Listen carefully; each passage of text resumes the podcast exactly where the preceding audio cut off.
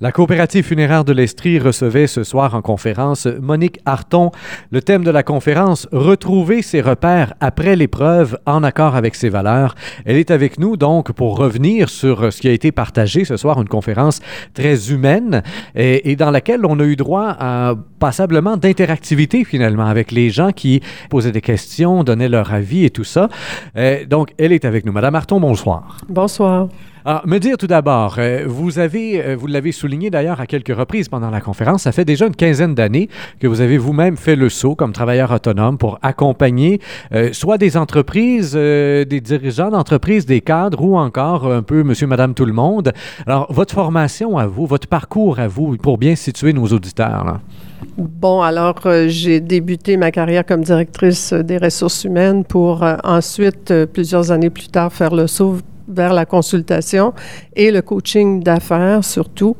Alors, j'ai une formation universitaire euh, de niveau de deuxième cycle, mais je travaille beaucoup avec les personnes. Alors, je me concentre davantage sur les éléments qui touchent euh, la gestion des personnes, euh, la, la, consolidation d'équipe, mais aussi le coaching individuel des gestionnaires. Et par là, on travaille beaucoup avec l'être humain qui a derrière les gestionnaires, si on peut l'exprimer ainsi. Là.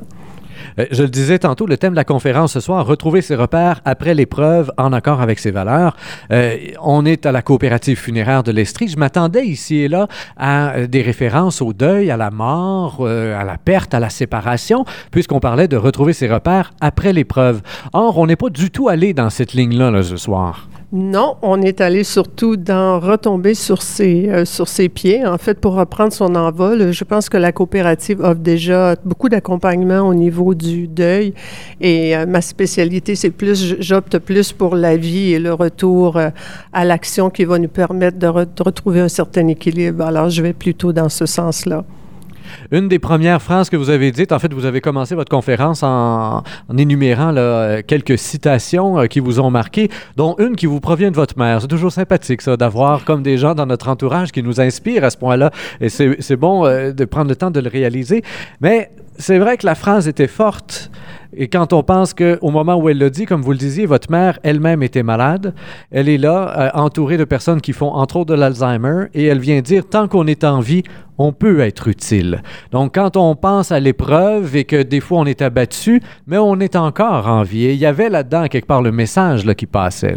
Tout à fait. En fait, ma mère m'a beaucoup inspirée lorsqu'elle a fait cette, cette phrase, mais c'était une personne qui était très engagée. Et je pense que ça garde en vie euh, que d'être utile aux autres. Ça donne un sens aussi à, sa vie.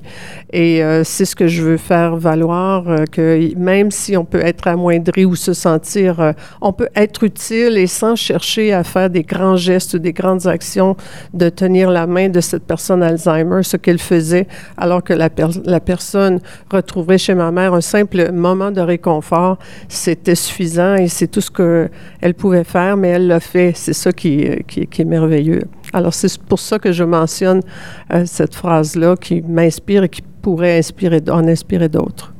Le cœur de la conférence a tourné euh, autour donc d'une tarte euh, dans laquelle on présente plusieurs savoir-être. Savoir-être humble, savoir-être en maîtrise de soi, savoir-être courageux, juste, généreux, honnête, être en paix, savoir-être, etc., parce qu'il y en a un paquet d'autres, et toujours accompagné de agir avec. Alors, c'est une chose de savoir être humble, mais c'est vrai que dans le savoir-être, souvent, euh, on oublie cette dimension de l'action, comme si l'être était finalement inactif. Oui, bien en fait, euh, on réfère beaucoup aux valeurs ici aussi, alors que je traduis, moi, dans, dans, dans une façon d'être, mais pour agir mieux ou pour agir différemment. Euh, c'est l'action qui, pour moi, permet aux gens de, de, de donner un sens, d'être actifs et de ne pas s'installer dans un laxisme ou une passivité. Je pense que ça dynamise les gens d'être dans l'action. Alors, moi, je, et c'est difficile pour les gens, des fois, de sortir de, de l'idée d'une valeur. Alors, je propose des actions qui vont leur permettre d'actualiser de façon plus concrète et d'intégrer en fait euh, ces valeurs qui vont leur donner du bien-être. C'est ce que je cherche à faire réflexion euh, dans laquelle aussi on essaie de redéfinir certains termes connus comme l'humilité Oui, euh, je pense que l'humilité pour moi, c'est de reconnaître, oui, que peut-être on a des petites faiblesses, mais j'aime mieux mettre l'accent sur est-ce qu'on est capable aussi de reconnaître nos forces et est-ce qu'on est capable de reconnaître nos talents pour soi, mais aussi pour les autres, pour les offrir et, les mettre à la disposition des autres. Alors, pour moi, c'est un grand acte d'humilité que de reconnaître qu'on est des grandes personnes avec des grands talents et qu'il ne faut pas les cacher sous le boisseau, comme euh, on disait à l'époque. Alors, pour moi, euh, cette valeur d'humilité, elle permet aussi de, reconnaître les talents chez les autres et de penser qu'on ne sait pas tout sur tout et qu'on a besoin des autres pour euh, évoluer dans la vie vous avez invité les gens euh, à commencer ou à continuer un cheminement, ou en tout cas, peu importe où est-ce que les gens en étaient rendus euh, dans leur vie euh, propre, mais vous avez présenté l'humilité comme étant la porte d'entrée, la clé, justement, cette espèce de tremplin qui fait en sorte qu'après ça, après avoir pris conscience de ce qu'est l'humilité, puis de l'avoir travaillé un peu dans sa vie, bien là, après, on peut aller vers la maîtrise de soi, après, on peut aller vers le courage. Pourquoi l'humilité avant le courage? Mon Dieu, mon Dieu, quelle grande question. C'est la porte d'entrée parce que ça permet d'abord de faire un bilan de, de, de, qui on est. Ça ne veut pas dire que les autres valeurs ne se travaillent pas sans, sans, de façon inconsciente. C'est simplement qu'en faisant cette démarche de découvrir qui suis-je, quelles sont mes forces, quels sont mes talents, quels sont mes petits points de faiblesse, je peux plus facilement par la suite décider d'être plus authentique, euh, plus généreux euh, et d'être de, de, moins orgueilleux. Euh, alors pour moi, c'est vraiment la, véritablement la porte d'entrée de cette démarche. Et lorsqu'on commence à travailler sur cette valeur d'humilité, ben c'est un levier aussi. On ne peut pas travailler sur l'humilité sans qu'il y ait des effets positifs et constructifs sur les autres valeurs de courage, d'authenticité, de générosité. Alors, toute cette proposition, est interrelié euh, et euh, chaque fois qu'on travaille sur un de ces aspects-là, on travaille sur les autres en même temps. Mais je propose toujours l'humilité en premier lieu. Vous avez évoqué la générosité. Euh, il y a eu tout un pan de la discussion ce soir autour de ce thème-là particulièrement. Euh, une des phrases que vous aviez citées en abordant le thème savoir être généreux ou agir et agir avec générosité finalement, euh, une phrase donc qui va comme suit on obtient le bonheur qu'au prix de la générosité. Et là plusieurs, ben, en fait quelques personnes ont levé la main en disant hum, pas sûr que le bonheur est là parce que moi j'ai souvent essayé d'être généreux dans ma vie, d'être généreuse dans ma vie et j'ai frappé des murs parce que je donnais abondamment et on m'a rejeté. Ça m'a causé plus de blessures que d'autres choses d'être généreux. Est-ce que c'est le mot générosité ici qui est mal défini par ces personnes-là ou si vraiment la générosité peut nous amener à être blessés? Euh, générosité, pour moi, c'est gratuit, c'est sans attente, c'est quelque chose qui va me faire du bien à moi, euh, c'est faire le don de moi sans attendre. Euh, les gens, souvent, ont une attente de retour qui ne leur parvient pas, alors ils ont le sentiment qu'ils deviennent bonasses, ça a été évoqué ce soir, mais pour moi, c'est pas tout à fait ça. Alors, être généreux, c'est sans attente. Et le don de soi, moi, je vous dirais, bon, c'est vrai, c'est la phrase est peut-être assez extrême en disant qu'on obtient le bonheur que par la générosité, mais si on essayait quand même, on y découvrirait un certain contentement. Et pour moi, ça, ça fait partie de être bien avec soi. Est-ce que j'ai la réponse que j'attendais? Peut-être pas. Peut-être que ma générosité, elle est colorée ou c'est d'une attente. Peut-être que c'est pas gratuit. Peut-être que j'ai une attente de retour et je suis déçue parce que ça ne vient pas. Alors pour moi, ça doit être un petit peu plus gratuit, si vous voulez. Il y a un autre des aspects que, que vous avez évoqué qui est intéressant, euh, l'authenticité, la fameuse authenticité. Je lisais dernièrement un texte du directeur général de la coopérative funéraire de l'Estrie qui euh, écrit là, sur un blog sur Estrie Plus et euh, qui parlait justement de deux rencontres qu'il avait fait en une demi-heure environ, une où l'authenticité était nourrissante et l'autre où l'authenticité était authentiquement chiante. Et donc, il y avait ça aussi dans vos, dans vos paroles. Comment l'authenticité comment parfois au nom de l'authenticité, de la sincérité, euh, on va dire les choses avec tellement, euh, de, façon tellement cavalière qu'au final, on cause plus de tort que d'autres choses. Et donc là, l'authenticité peut aussi devenir un canon qu'on utilise à tout escient là, pour se justifier finalement sous, toute forme de défoulement. Là. Oui. Alors, euh, vous avez tout à fait raison. Pour moi, l'authenticité, euh, ça n'est pas manquer de respect, c'est de savoir dire les choses quand il le faut, euh, c'est d'être aligné avec ses propres valeurs, c'est de, de, de, dire oui quand on pense oui, de dire non quand on pense non, mais ça n'enlève pas du tout la notion de savoir dire les choses correctement et de le faire en temps voulu, au moment voulu et lorsque c'est pertinent.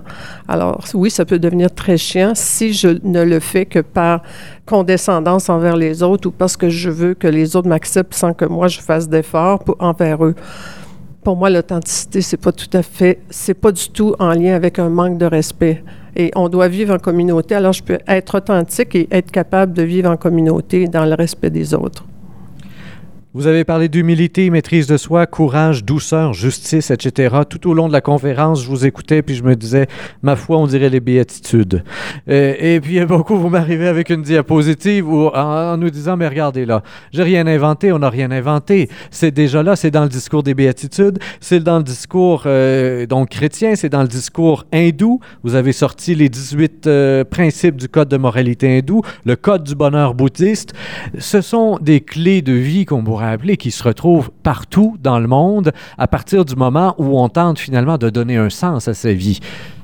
Bon, je vais faire attention avec le sens à sa vie, mais ce que je peux dire, c'est que nous sommes tous des êtres humains, nous sommes tous c'est universel, en fait. Je ne pense pas avoir inventé quoi que ce soit. Je ne fais que rappeler certains principes qu'on peut facilement oublier, mais qui sont, quelque part là-dedans, il y a quelque chose qui peut nous rendre bien, qui peut nous rendre plus heureux, plus en paix, euh, plus euh, contributif. Je crois qu'on doit contribuer. Alors, pour moi, si je veux avoir une vie signifiante plutôt qu'insignifiante, pour moi, la contribution fait que je dois aussi me tourner vers les autres.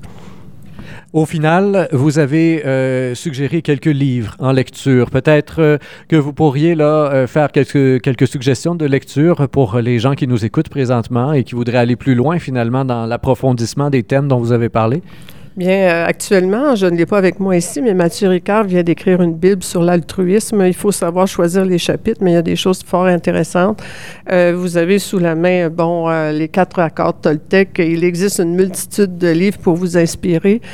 parfois, aller à la bibliothèque puis se laisser juste guider par la main qui va choisir le bon livre, c'est déjà le bon choix.